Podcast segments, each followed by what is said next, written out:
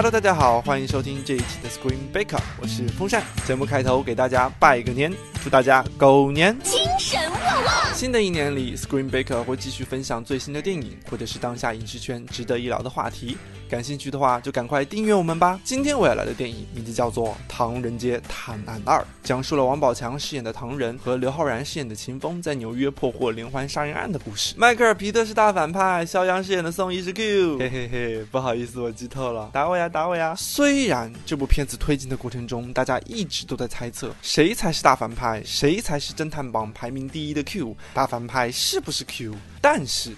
这部片子是那种即使知道了结局，一路看下来依然会很嗨、很有意思的电影。为什么这么讲呢？如果套用唐人的语气来说，当然是因为这部片子的剧情非常的连贯啦。唐人和秦风办案时出现的几乎所有的镜头，在事后都有交代。冒险过程中出现的所有插曲，最后都转化成了他们前进的动力。比如说陆国府，比如说秦风掉下高楼时宋轶救人的镜头，还有各种搞笑角色的回溯。袁华饰演的那个老不正经的、色眯眯的盯着刘昊然的功夫大师，其实我以为他可能就是。出来串个场，活跃一下气氛嘛。没想到最后从天而降，真的是功夫大师啊！而且还在最关键的时候帮助唐人街探案组脱离危险呢。小朱又长高了，哎，过来叔叔给你检查身体。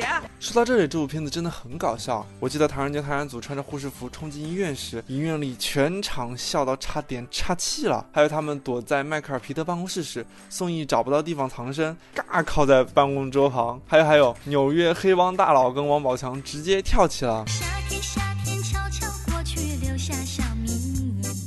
天哪，为什么一点都不违和呢？我之前看预告片时还老是吐槽，说这几个人全裸着上身，穿着裤衩跑在纽约大道上，这也太扯淡了吧！可是当我发现王宝强是从穿着唐老鸭的戏服，经过一个平移的长镜头，最后被一点一点扯成一条内裤时，还是忍不住笑出了声。嗯，这样看来，导演陈思诚还是蛮有想法的嘛。还有还有，秦风在思考问题的时候，还时常会出现一些好看的特效镜头，比如说他两只手抓着纽约的房子乱飞，还会摇头晃脑的有各种。文字啊，图片啊的乱窜。说到这里，刘昊然在这个片子里面的角色真的很出彩啊，难以想象他居然是《妖魔传》里的白鹤少年。Anyway，这部片子不光是很有想法，而且架子也放得很低。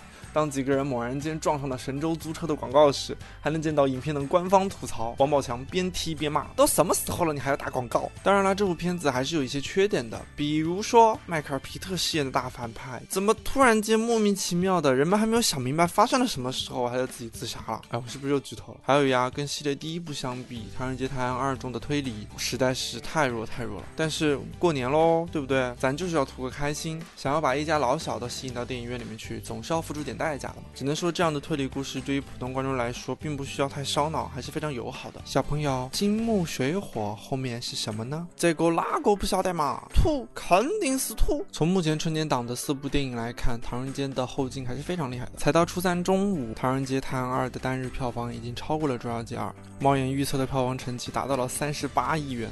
所以，如果从导演和制片人的角度上来看的话，《唐人街探案二》它既要取得悬疑推理元素和搞笑元素的平衡，又要取得小众题材与合家欢之间的平衡，是不是很给力、很不容易啊？所以这部片子我的评分是 B 加。不管是影片中随处可见的中国元素，还是结尾以欺负木聪为代表的国际友人跟着所有中国主创一块大跳新年热舞，就可以看出来，这部片子就是要营造一种热热闹闹的过年的气氛。至少看完影片到现在，我的脑子里面一直还在萦绕着